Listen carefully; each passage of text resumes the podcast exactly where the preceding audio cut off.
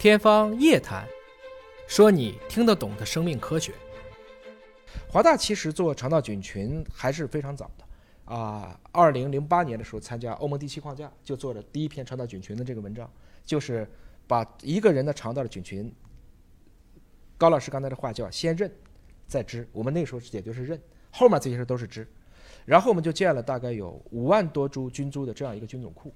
我们一直都非常想做一个华大的或者说有中国自主知识产权的这样的一些菌株，所以我也基于这个去开发产品。从第一篇文章，二零一零年到去年，我们产品应该说第一次超过了一个多亿吧，这十二年的时间。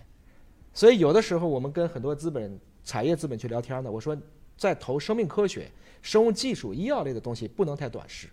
你想，我们这么大的投入，做了这么久，我们才能把一篇很好的文章变成一个可以刚刚起步的一个产业落地。这跟互联网真的不一样。互联网很多的基金设置五加二，什么意思？五年投资，两年退出。生物没有十年，我们有非常多的，不仅仅是关于微生物这个产业，很多的药物，很多的一些我们的医疗器械都需要相当长的过程，因为医学本身是很严谨的。所以在这个过程中呢，我们也非常高兴的看到现在的越来越多的临床的大家，微生物的大家都进来了。嗯，所以应该说。如果说五年前肠道菌群的文章一个星期一篇，现在恨不得一天能发几篇，看不过来了。这个大家纷至沓来，每个人都从自己的点上看到很多很多很有趣的东西，而且他们之间再一关联，就变得更加的有趣。